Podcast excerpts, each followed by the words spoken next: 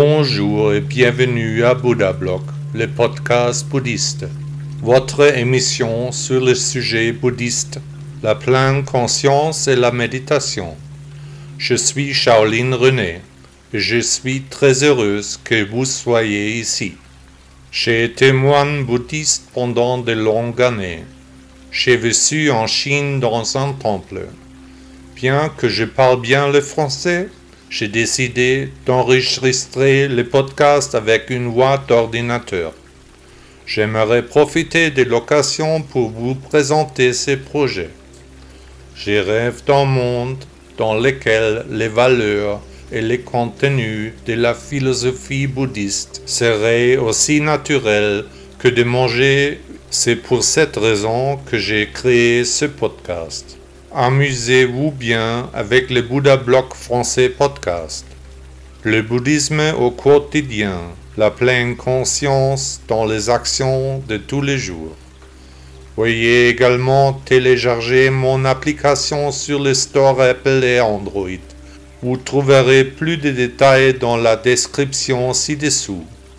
L'application est en amont, mais contient un traducteur en bas de la page ce qui vous permet de lire le texte en français.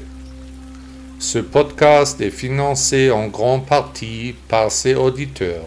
Je serai heureux de vous compter parmi ceux qui le soutiennent. Merci à tous ceux qui soutiennent Bouddha Block à leur manière. Trois étapes de vigilance. Trois étapes attentives pour un meilleur contrôle de sa vie. Nous avons tous de temps en temps l'impression de n'avoir aucun contrôle, ou très peu, sur notre vie. Les bouddhistes éveillés savent qu'il n'y a rien de tel que le contrôle, mais les bouddhistes de bien-être parmi nous, eux, ont encore besoin de mettre les choses en ordre. Alors, quel sens cela aurait-il? Qu'est-ce qui nous ferait avancer? Tout d'abord, il faut dire que nous ne devrions pas nous inquiéter des choses que nous ne pouvons de toute façon pas contrôler, parce qu'elles ne sont tout simplement pas dans notre sphère d'influence, mais que nous devons nous préoccuper des choses que nous pouvons, peut-être, influencer. En ce moment, tout le monde est submergé par les événements qui s'abattent sur l'humanité en tant que collectivité, il est donc utile de réfléchir précisément aux domaines où nous pouvons changer quelque chose et à ceux où nous ne pouvons pas. Si vous êtes à nouveau dépassé par les circonstances, mais que vous n'êtes pas encore complètement en harmonie avec l'univers, des exercices de respiration de toutes sortes vous aideront à reprendre le contrôle de vous-même. Concentrez-vous sur votre respiration et vous constaterez une amélioration rapide. Un exercice très simple consiste à fermer les yeux, à inspirer à plat par le nez, puis à retenir sa respiration pendant environ 3 secondes avant d'expirer lentement par la bouche. Vous pouvez répéter cet exercice autant de fois que vous le souhaitez pour gagner ensuite un peu de calme. Dans un deuxième temps, choisissez un mantra que vous pouvez prononcer comme une sorte de prière. Abandonnez-vous complètement à cet exercice, laissez le mantra se répandre dans votre corps, pénétrer dans toutes vos cellules, devenez une unité de tous vos sens.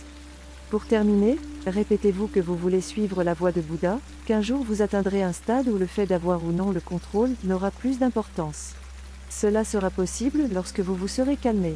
Nous savons tous que nous allons mourir et nous ne pouvons donc pas avoir de contrôle, réel, sur quoi que ce soit.